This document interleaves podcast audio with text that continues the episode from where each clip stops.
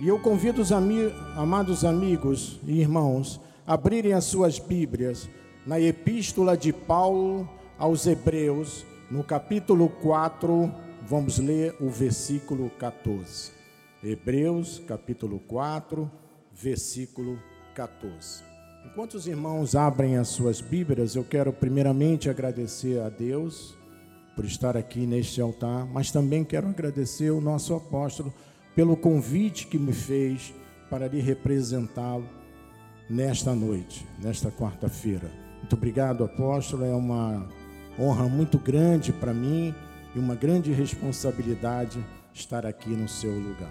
E estendo esses agradecimentos também à nossa bispa Rosana, sua esposa, ao nosso bispo nacional, que está aqui também presente, meu amigo, a minha esposa, meu bem maior, ao nosso controlador de som ali, o Rodolfo, meu amigo Joás, aqui na, no Data Show, lá em cima o Bispo Zé Carlos, nas mídias sociais, o Bispo Mussalã na administração, e também os nossos tradutores de inglês, de espanhol e de italiano e de libras.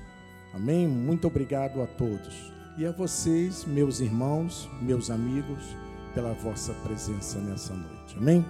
Então diz assim a palavra do Senhor: Tendo, pois, a Jesus, o Filho de Deus, como grande sumo sacerdote, que penetrou os céus, conservemos firmes a nossa confissão.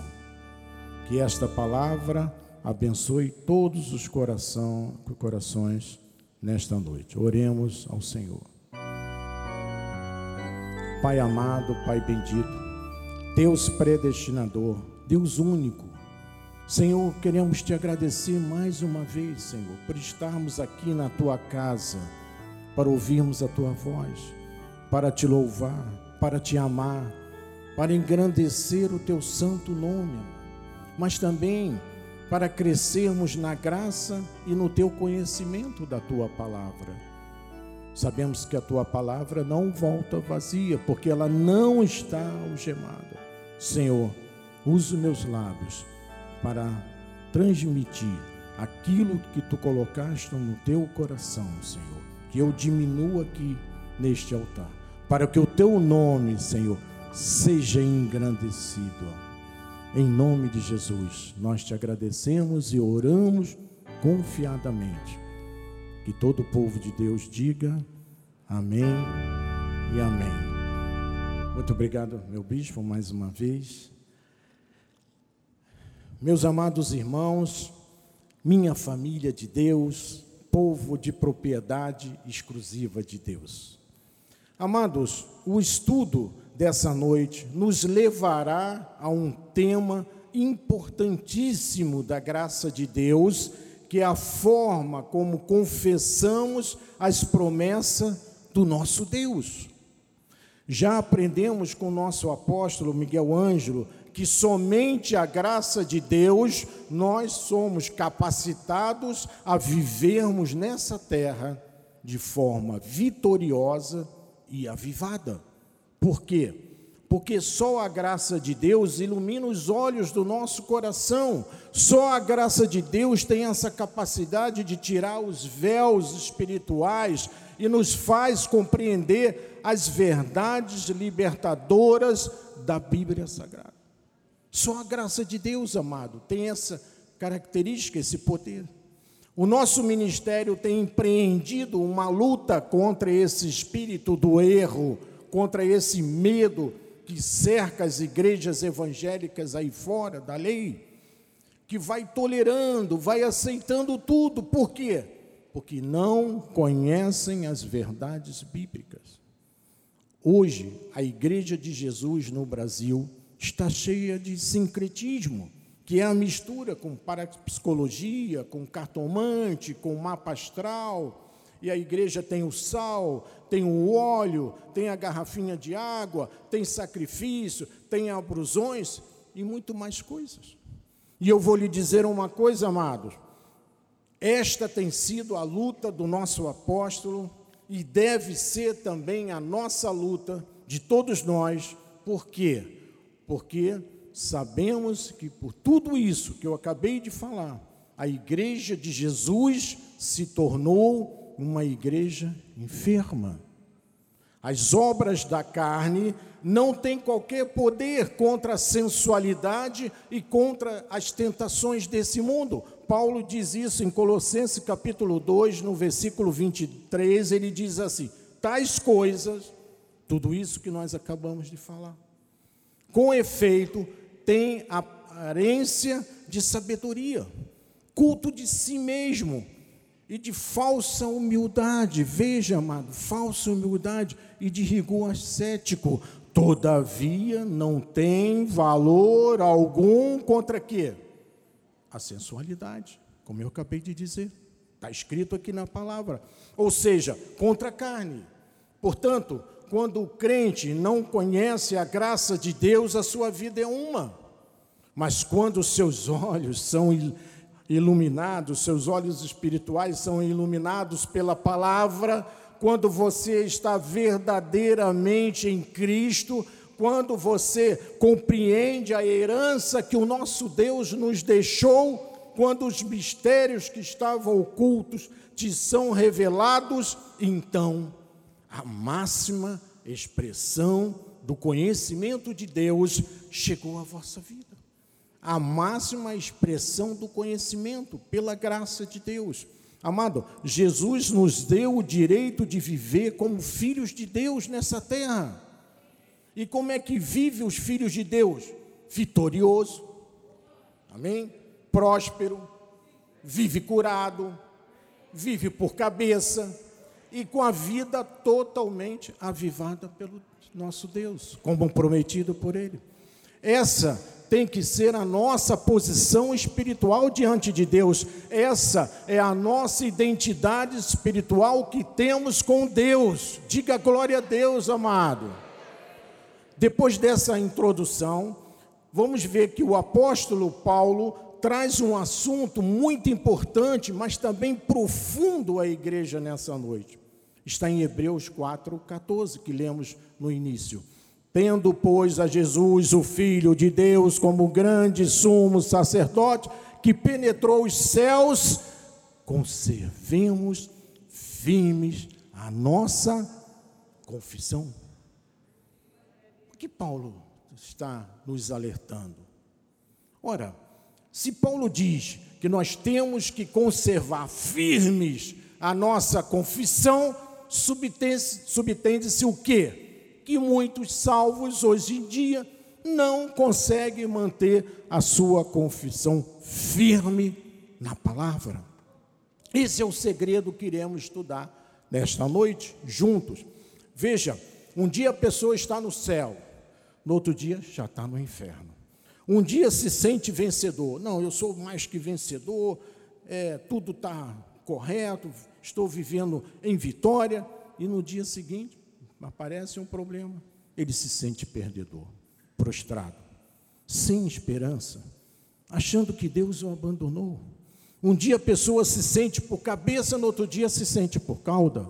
Amado, hoje vivemos uma crise social sem precedente no mundo inteiro, amado, que contraria tudo que a Bíblia nos ensina. Veja, o adultério em alguns países da África já tem lei, já está aprovado. A Alemanha assina uma lei aprovando o incesto. Pai com filha pode casar com a filha, mãe com filho, irmão com irmão. Incrível. O Canadá já permite a bestialidade, que é o sexo com animais. A, a, a Corte Superior aprovou isso há pouco tempo. Tem também a crise sanitária mundial, que é o Covid-19.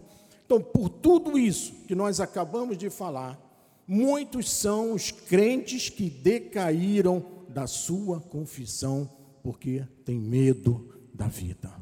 Uau! Então, amados, como é que nós desenvolvemos espiritualmente esta atitude de conservarmos firme a nossa confissão, como Paulo nos orientou? Como nós desenvolvemos, como construímos esta confissão firme, firme em, na palavra. porque isso se aprende, amado. Isto se desenvolve, isto se constrói a partir do conhecimento da palavra da graça de Deus, tão somente isso. E você sabe que o conhecimento leva o homem e a mulher de Deus a desbravar o seu futuro vitorioso. Só o conhecimento de Deus tem essa capacidade. E você sabe que esse conhecimento traz vitória na nossa vida. Ninguém de um dia para o outro mantém a sua confissão firme. Então, a primeira coisa que você tem que saber é que o Senhor Jesus nos concedeu esse direito de termos essa confissão firme e nos deu esta posição espiritual. De que graças a Deus por isso, amado. Deus nos delegou uma autoridade e nos temos os benefícios da nova aliança, do novo pacto. Isto é a primeira coisa que temos que saber. Paulo, em Hebreus capítulo 7, versículo 22, ele diz assim: Por isso mesmo, Jesus se tem tornado fiador de superior aliança, que é a graça de Deus. Então, amados, quando você começa a entender a graça de Deus, essa nova aliança que é superior, tudo que está escrito tem como fiador, como garantia quem? O próprio Deus. O próprio Cristo, como nós lemos na palavra. Então, o nosso apóstolo está ensinando encorajando a nossa igreja em acreditar nesta aliança superior e na provisão que ela traz às nossas vidas. Na provisão, amado, que isso traz às nossas vidas. Ele tem ensinado ao exercício da, da tua autoridade outorgada pelo próprio Jesus Cristo. Então, quando você compreende quem é você diante de Deus, sua confissão passa a ser em linha com a vontade de Deus, independente, olha o que eu vou dizer, independente das ameaças que te cercam. Amém, amado? Independente disso. Veja o que diz em Deuteronômio, capítulo 28, versículo 13. Vamos voltar lá ao início da Bíblia, lá no deserto. Olha o que diz. O Senhor, veja, é o Senhor que está falando, te porá por cabeça, te colocará por cabeça e não por cauda, e só estarás em cima e não debaixo. Agora, se obedeceres os mandamentos do Senhor, que hoje é a sua palavra da graça de Deus. Teu Deus, amado, que está dizendo isso, que hoje te ordeno para os guardar, mas também cumprir. Não é deixar na prateleira, não, é para cumprir o que está escrito aqui, meu amado. Então Deus nos coloca por cabeça, se formos obedientes à Sua palavra. Essa é, é a condição. Então, bispo, como eu começo a desenvolver e a construir a minha confissão firme, como disse Paulo. Como? Quando eu me admito sentir, não sentir por causa desonrado ou empobrecido. Não posso me sentir assim. Essa é a primeira condição. Se Deus diz, eu te coloco por cabeça, então esta é a confissão que nós devemos ter, amado, independente da situação que estamos vivendo. Porque se ele diz, é o Senhor que te porá, ele disse, é o Senhor. Ele não disse, não, é o Papa. Ele não disse, não, é a Aparecida. Não, ele não disse que é os pastores da igreja. O Senhor Jesus Cristo te porá por cabeça. Você recebe isso, amado? É o próprio Deus. Amados, é importante compreendermos bem essa atitude correta de mantermos firme a nossa confissão. Por quê? Porque muitos irmãos já viram Deus realizar os seus projetos de vida, as suas metas de vida, os seus sonhos, mas quizás alguém aqui presente ou nos assistindo pelas mídias sociais e agora pela TV com o Brasil, eu quero saudar os irmãos que estão nos assistindo também que esteja dizendo assim: eu ainda estou esperando ver essa realização na minha vida. Amados, Nós já aprendemos com o nosso apóstolo que as coisas do reino é no tempo de Deus, não é no nosso tempo, é no tempo de Deus. O cronômetro de Deus é diferente do nosso. E quando esse tempo demora, não é imediato, a pessoa tem a tendência de decair da confissão. Isso não pode acontecer, amado. Isso não pode. Efésios capítulo 1, versículo 19, Paulo diz assim: E qual a suprema grandeza do seu poder para os que cremos, segundo a eficácia da força do seu poder. Ele está falando de um poder de Deus, de uma força de um poder de Deus. Ora, nós sabemos que o poder de Deus está nas nossas vidas. Então ele não é um poder pequeno, ele é dunamis, que do original grego é dinamite, meu amado. É o poder dos poderes. Vocês já viram uma dinamite explodir? A destruição, a força que ela tem. Efésios 1, 22 diz: E pôs todas as coisas debaixo dos nossos pés. Dos nossos pés. E para ser o cabeça sobre todas as coisas, e pegou isso tudo e nos deu a igreja. Não ficou com ele, ele dividiu com nós, com nós. Então, amados, se o mal vem à sua vida, o lugar do mal é debaixo dos teus pés. Esse poder que nos foi dado por Jesus Cristo, então nós devemos o que? Confessar esse poder. Você pode dizer assim: Deus, tu és a minha provisão. Deus, as tuas chagas já me sararam. Deus, contra mim não vale encantamento e nem doença alguma.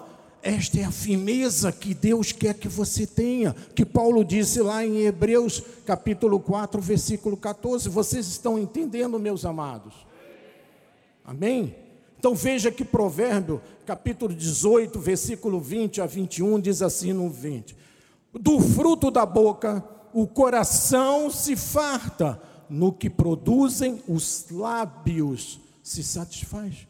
Veja, o que que Salomão, sabe o Salomão está falando a respeito de fruto da boca? Bispo, o que que é isso aí, fruto de boca? Olha, fruto da boca é a sua confissão. É a sua confissão, amado.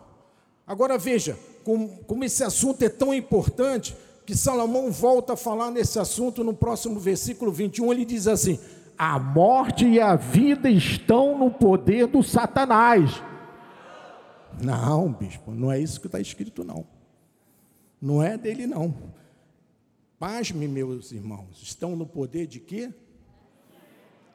Da nossa língua. Incrível, amado. Incrível. Quer dizer que a nossa língua tem poder, é isso que, que Salomão está dizendo. E as igrejas aí fora precisam conhecer essas verdades. E ele continua dizendo: e o que bem a utiliza, ou seja, a boa confissão, a confissão firme, em linha com a palavra, o que, que acontece? Come do seu fruto. Amém? Então, o poder da língua, que é o poder da confissão, é algo extraordinário para o cristão. É uma arma poderos, poderosíssima que precisamos colocar em prática, meus irmãos principalmente quando você mistura a fé com a confissão. Essa mistura vira um poder enorme, o dunamis. Provérbio capítulo 12, versículo 14, somente na primeira parte ele diz assim: Cada um se farta de bem pelo quê? De novo, pelo fruto da boca. Pelo fruto da boca. Então veja, o nosso instrumento de confissão é o quê? a nossa língua, a nossa boca. Veja em Provérbio capítulo 13, versículo 2, Salomão de novo diz: Do fruto da boca, veja, da tua confissão, o homem comerá o bem, mas o desejo dos pérfidos é a violência. E vem Paulo em Hebreus capítulo 13, no versículo 15, toca nesse assunto de novo. Ele diz: Por meio de Jesus Cristo, pois oferecemos a Deus sempre. Não é só quando nós estamos aqui na igreja. Quando você sai daquele portão ali, pega o seu carro, pega o seu ônibus, vai para casa, é o sempre que Deus está dizendo aqui, meu amado. Oferece o quê? Sacrifícios de louvor. Sacrifícios de louvor. Que é o que? Ele vai explicar agora o que é esse sacrifício de louvor. Não é jejum. Não é isso não. Não é subir um monte e ficar lá na briga com os mosquitos. Amém? Não é isso. Olha o que é o sacrifício de louvor, que é o fruto de lábios que confessam o nome de Jesus, amado. Esse é o fruto que Paulo está se referindo. Aqui está a chave da nossa confissão vitoriosa e firme, nesse versículo 13 capítulo, versículo capítulo 13, versículo 15. Então, o que a Bíblia está nos ensinando que as palavras que saem da nossa boca são como frutos. Palavras podem ser boas, frutos bons. Resultado de uma confissão sábia, em linha com a palavra de Deus, firme, ou podem ser frutos amargos, podres, ruins resultado de uma confissão de morte, de uma pessoa insensata. Então, amados, a nossa língua produz o bem se ela fala o bem.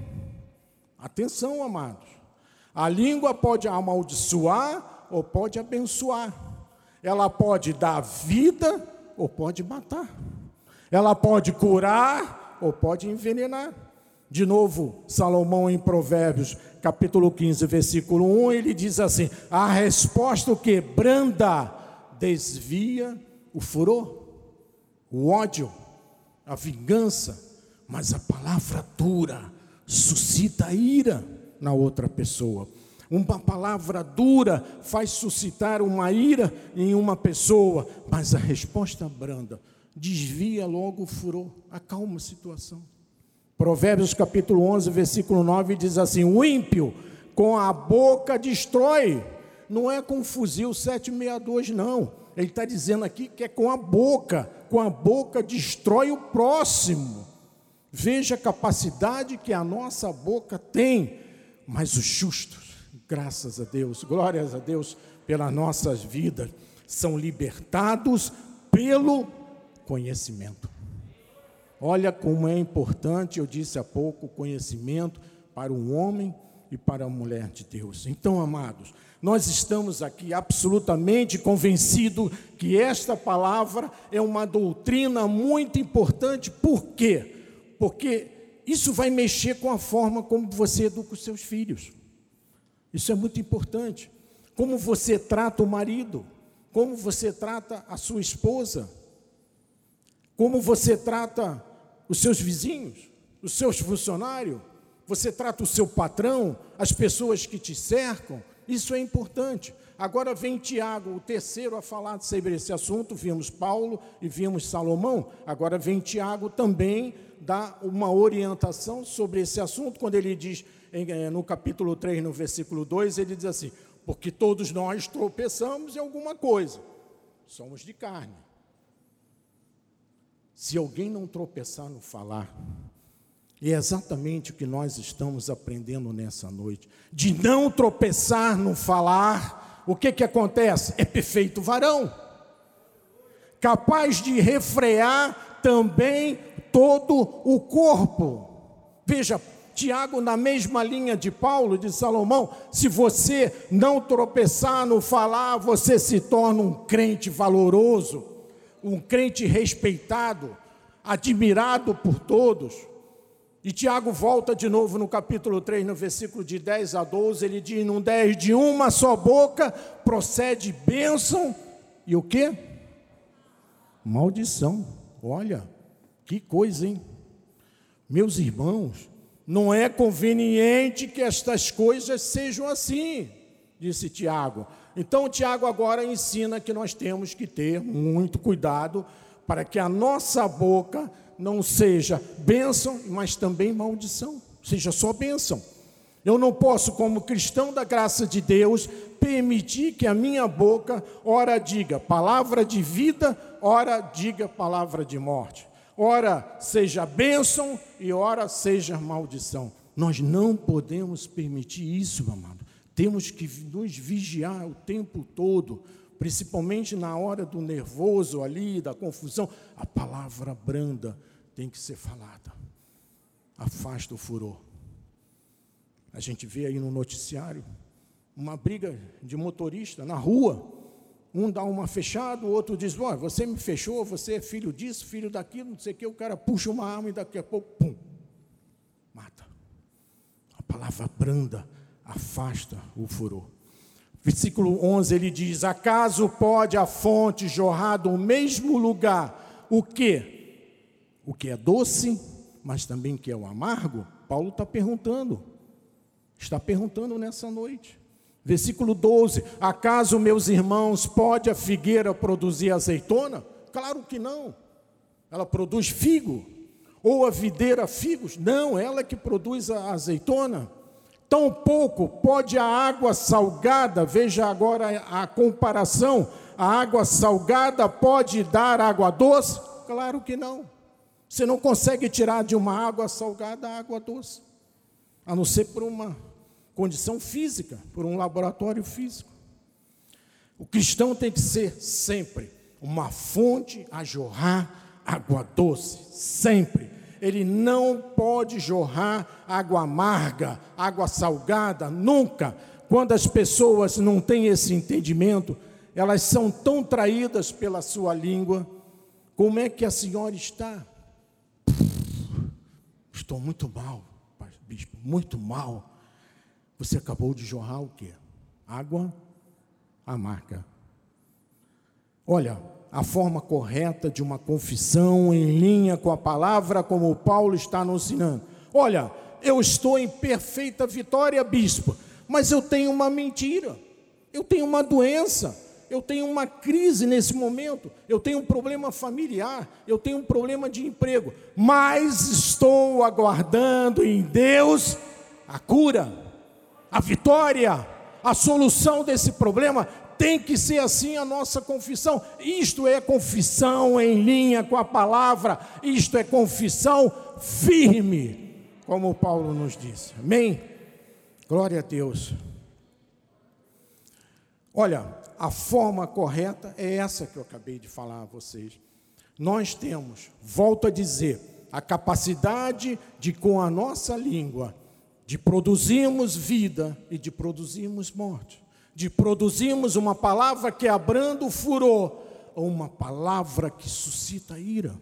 Por isso, temos que ter essa confissão em linha sempre com a palavra, nos vigiando. Eu quero voltar de novo a Hebreu 4,14, só na segunda parte, para explicar uma coisa importante para vocês. Como grande sumo sacerdote que penetrou os céus, conservamos firme a nossa confissão. O que é conservar? O que diz essa palavra no, no original grego?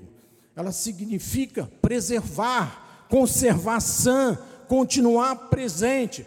Então, essa é a forma que nós devemos manter a nossa confiança, conservar firme, sã, presente, sempre em linha com a palavra de Deus. Amém? A nossa fé, a nossa lealdade a Cristo, esta, é, está na forma como você fala a palavra dele, a palavra de Deus, e como você confessa a palavra de Deus. Se está na Bíblia, o que? Eu creio. Nós aprendemos sempre com o nosso apóstolo aqui. Isto é conservar firme a palavra, a nossa confissão. A nossa fé tem que se conservar firme também. Ou seja, você não pode decair nunca da sua confissão. Veja o que está escrito em Hebreus capítulo 11, versículo 1. Ele diz: Ora, a fé é a certeza. Amados do Senhor, a fé é a certeza. Certeza de quê, bispo? De coisas que se esperam e a convicção de fatos que não se veem com esses olhos da carne. A fé não é duvidar, A fé é a certeza, a fé é a convicção. Eu não vejo, mas eu creio, eu acredito. Então, esta certeza e esta convicção não pode amanhã de manhã decair. Não pode, amado.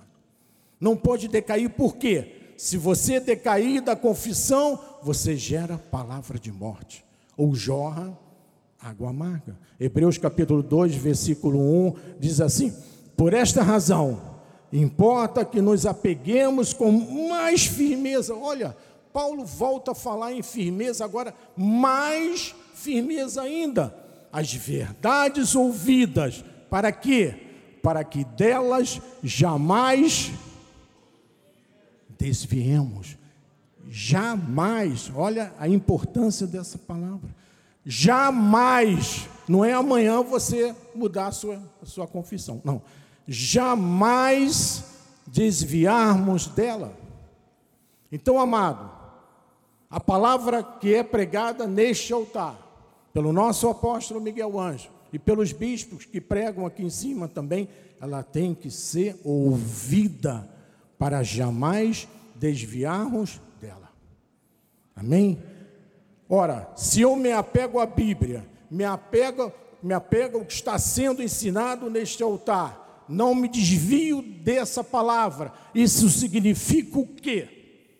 Que eu conservo firme a confissão, que eu conservo inabalável a minha confissão. Amém? Então não se desvie daquilo que está sendo ensinado pelo altar da nossa igreja. Mas, bispo, às vezes as coisas são difíceis.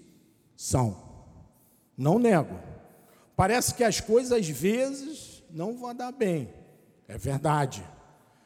E aí você começa a vacilar, a titubear. E ao invés de você se apegar com mais firmeza na palavra, você afrouxa. Isso não pode acontecer, meu amado. O que, que acontece com a nossa confissão? Ela decai da sua confissão, ela nega a palavra de Deus, e aí você vai jorrar água amarga. Bispo, então qual deve ser a minha atitude quando vem uma situação contra mim? Primeiro lugar, primeiro lugar, meu amado, meu conselho, não recebe esta situação. Diga, eu rejeito. Se o médico diz, esse laudo está dizendo que é câncer, não recebo. Não recebo.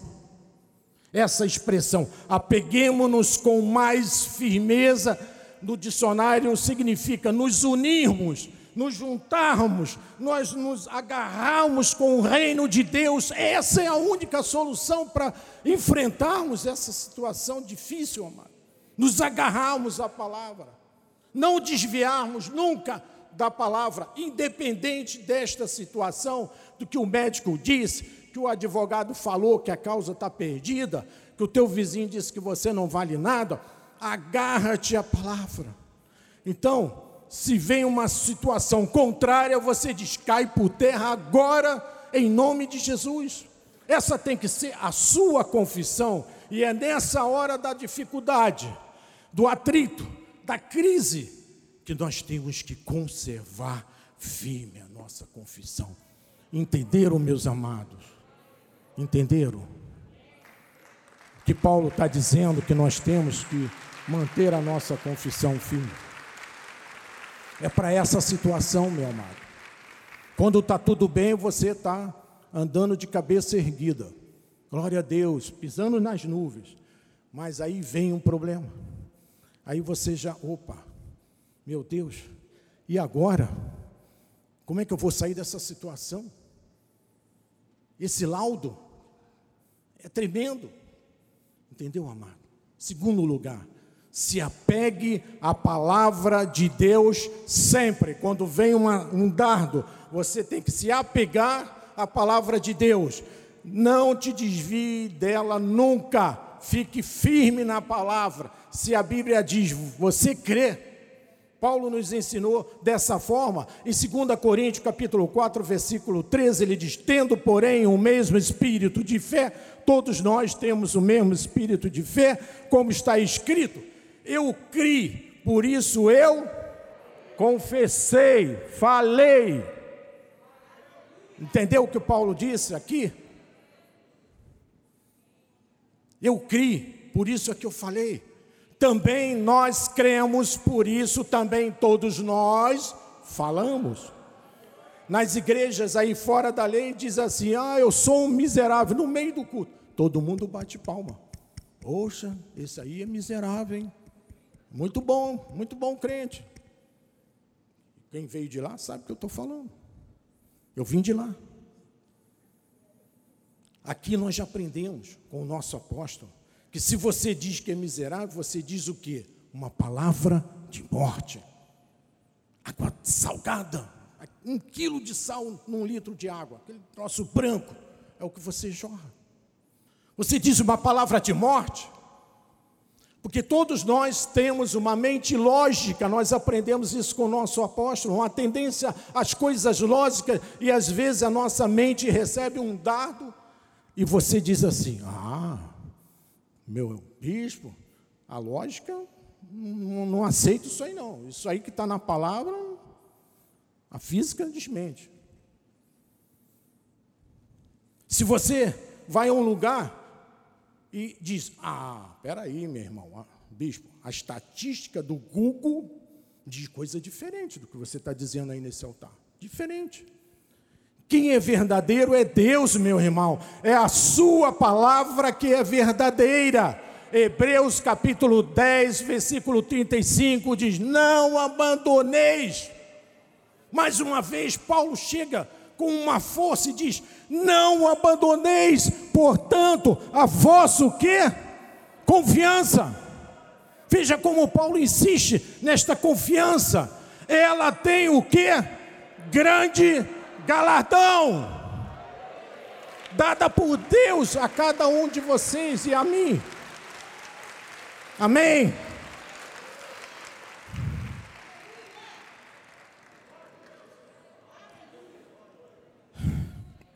Ele não diz assim, não abandoneis as vossas estatísticas do Google. Não, ele não disse isso. Ele disse: não abandoneis a vossa confiança em Deus, porque ela tem grande galadão. Hebreus 10, versículo 39, ele diz: Nós, porém, não somos dos que retrocedem. Amém? Amém. Então aqui ninguém retrocede para a perdição. Somos, entretanto, que da fé, todos aqui nós somos da fé, para quê? Para a conservação da alma. Quem é da fé, diga amém, amado. Amém. Também sou. Amém. Isso gera o que, bispo? Uma vida adulta, uma vida madura, e o maduro e o adulto espiritual não nega a palavra nunca. Eu sei quem tem um crido, ele permanece fiel. Deus é fiel. Eu sou um espírito com o Senhor, ele me otorgou isso. A Bíblia diz que não há um justo desamparado, nem a sua descendência mendigar o pão. Davi disse: Nada me faltará. Davi conhecia o coração de Deus, ele disse: Nada me faltará, porque o meu Deus não vai deixar. As doenças já foram saradas pelas chagas de Cristo, o jugo já foi desperdiçado, você tem o poder de Deus e autoridade dada por Ele, dada pela Sua palavra, não só como cristão, mas conserva firme a sua confissão. Amém? Agora, amados, nesses minutos finais, finais, eu quero vos mostrar na Bíblia uma situação que se passou com os discípulos de Jesus. Veja, que era um exemplo de colunas mas deram um mau exemplo de confissão. Os próprios discípulos, veja, Marcos capítulo 4, versículo 31, 35 a 41, ele começa dizendo no 35: Naquele dia, sendo tarde, disse-lhe Jesus: Passemos para outra margem. Ele estava desse lado. Tem um mapa, pode passar, Jorge? Aí, está ali o mar da Galileia aqueles pontinhos ali, Jesus estava ali do lado esquerdo e ele chamou os discípulos e disse assim: Vamos para outra margem. Então, o que Jesus disse? Passemos para outra margem. uma ordem simples de ser cumprida. À primeira vista, uma decisão fácil. Olha, amado, quando Deus diz alguma coisa a você, não duvide. Não fique questionando: será mesmo? Será que sim? Será que Deus está falando? Isso é muita areia para o meu caminhão, amado, dá duas viagens. Somente isso.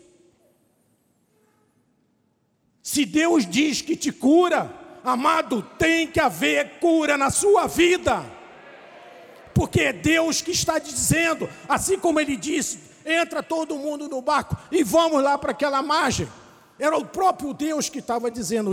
Se Deus diz que te proporciona a felicidade, o bem-estar, a prosperidade, que a ausência de necessidade, creia com fé e confesse isso na tua vida, meu amado. Amado, haja o que houver, como diz os portugueses, haja o que agir, que chegar a acontecer isso na tua vida.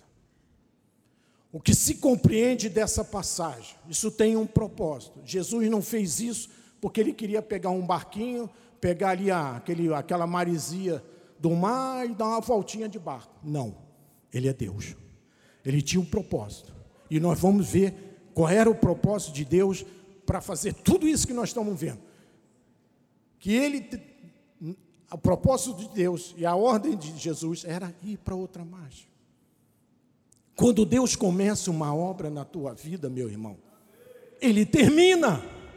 Ele não deixa você largado no meio do caminho, ele diz assim: vai você, se vira.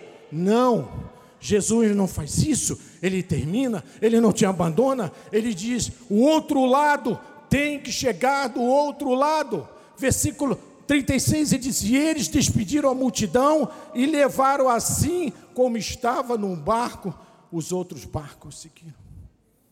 Veja, os discípulos não levaram para dentro do barco a multidão. Eles levaram quem para dentro do barco? O Deus. Eles optaram Jesus. Meu amado, o mundo não nos interessa. A multidão aqui é um mundo. O que nos interessa é o nosso Jesus Cristo, é o nosso Deus. Nós temos que estar com Ele conosco. Ele mora em nós.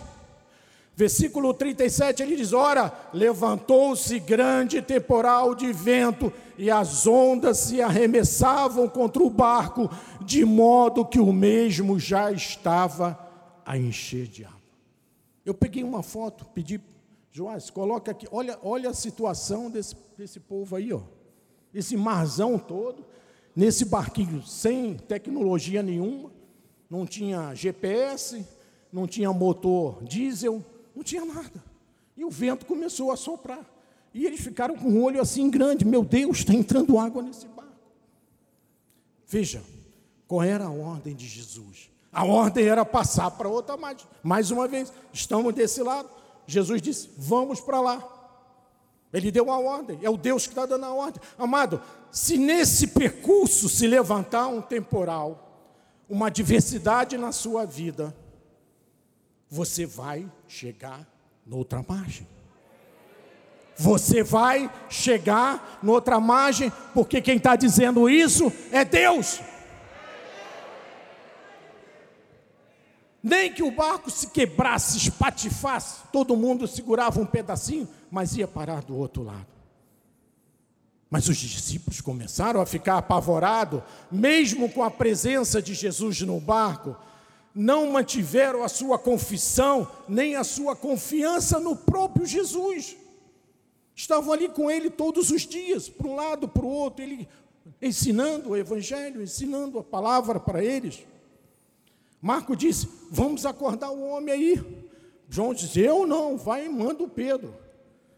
Versículo 38 diz assim: E Jesus estava na polpa, dormindo, assistindo tudo, um olho aberto, um olho fechado, aquele travesseirinho macio, o barco balançando, dá um sono. Quem é de marinha aí sabe, né? Eu já fui submarinista, eu sei muito bem como é que é esse negócio. Eles o despertaram e lhe disseram assim: Mestre, não te importa que pereçamos? Olha a atitude e a confissão desse povo aí, desses discípulos, para cima de Jesus. Senhor, não se importa que pereçamos. Olha a confissão errada desse discípulo, olha que exemplo eles estão dando. Parece que Deus não se importa comigo. Parece que Deus me abandonou. Parece que Deus já não me ama mais. O que Ele quer de mim? Olha que confissão errada. Olha aí o resultado desse laudo médico. É coisa grave, meu Deus. E agora? Eu não vejo a solução. Calma, meus irmãos. Calma. Se o Senhor disse, mais uma vez, que era para ir para outra margem, fique tranquilo, com fé, mantenha a sua confissão. Você vai chegar lá. Diga glória a Deus se você crê nisso. Glória a Deus. Olha, como era a confissão dos discípulos naquele momento? Mestre, você está dormindo aí? E nós aqui, pegando essa chuva, entrando essa aguaceira toda no barco, vamos todos perecer aqui nesse mar. Perderam a sua firmeza na confissão. Versículo 39 ele diz: E ele despertando, repreendeu o vento e disse ao mar: Acalma-te, emudece. O vento se aquietou e fez grande bonança. Jesus disse: se eu estou no barco, você pensa que eu estou dormindo? Não duvide, eu velo pela sua vida. Amado, nós às vezes pensamos que está na, não está no nosso barco, que Deus não está na nossa vida, porque está entrando água, bispo.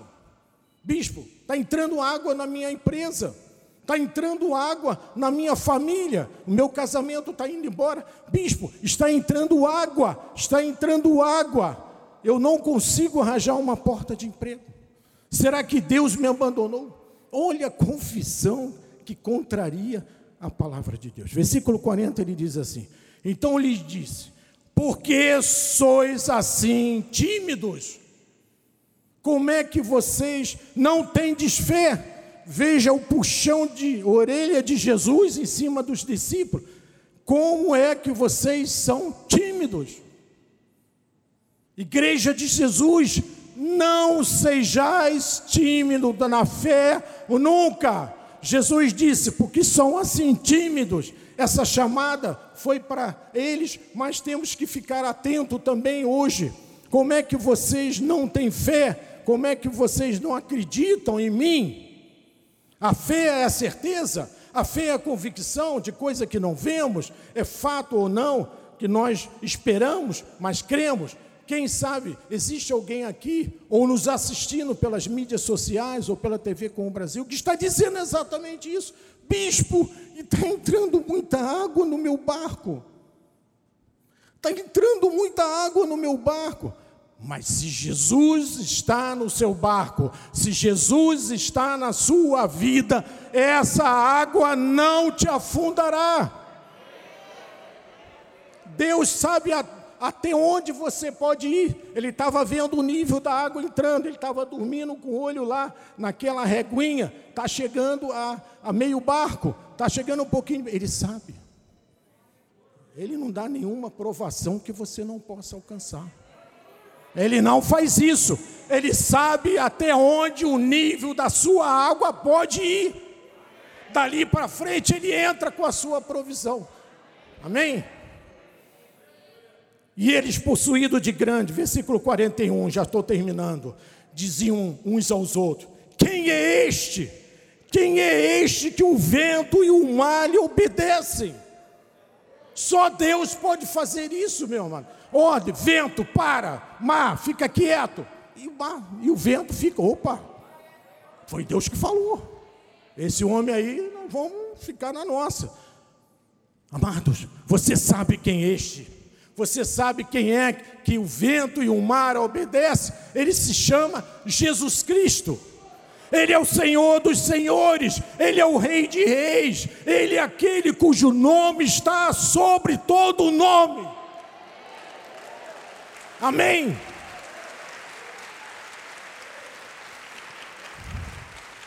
É aquele que diante dele todo joelho no mundo todo se dobrará diante dele e toda língua confessará que Jesus Cristo é o Senhor. Quem é este amado? É Jesus. Quem é este? É Jesus Cristo, é o teu Deus. A onda quieta se faz bonança. Quem é esse? Quem é esse? É Jesus, é Jesus, é o meu Senhor, é o teu Senhor, amado. Aí fora não sabe quem é Jesus. Dizem que ele é um mito, dizem que ele é um ídolo, dizem que ele é, um, é um, uma estátua pregada numa cruz. É isso que dizem fora. Pensam que ele é um homem que mente, que não cumpre as suas promessas, não sabe que ele é o bom pastor e por isso nada nos faltará. Então, amado, o tempo passou. 9 e 5, vou terminar. Mas eu quero convidar você, junto comigo, nós confessarmos algo assim poderoso. Vamos dizer assim: tudo posso naquele que me fortalece. É Jesus Cristo. Se Deus, vamos dizer assim, se Deus é por nós, quem será contra nós? Aí, amado, o avivamento chegou à sua vida. Dessa forma, com a nossa confissão em linha, com a nossa confissão firme, como disse Paulo. Assim seja, assim diz o Senhor. Amém? A Ele toda a glória. Aleluia! Glória a Deus! Glória a Deus! Santo é o Senhor, amado. Santo é o Senhor. Curve a sua, sua cabeça, amado. Senhor Jesus Cristo. Obrigado, Senhor, por esse ensinamento de hoje. Obrigado, Senhor, porque através da tua palavra, da graça de Deus, entendemos qual é a nossa posição espiritual diante de Ti, Senhor. Senhor, eu declaro agora, na vida de todos aqueles que estão aqui, ou nos assistindo pelas mídias sociais, ou nos assistindo pela TV com o Brasil, a vitória, a segurança na Sua confissão, que todos nós vamos sempre jorrar água doce independente das circunstâncias. Eu declaro um milagre na vida de cada um, naquilo que você veio buscar aqui nessa noite, ou está nos ouvindo. Um milagre, em nome de Jesus. Amém. Todo o povo de Deus diga. Glória a Deus. Glória a Deus, meu amado.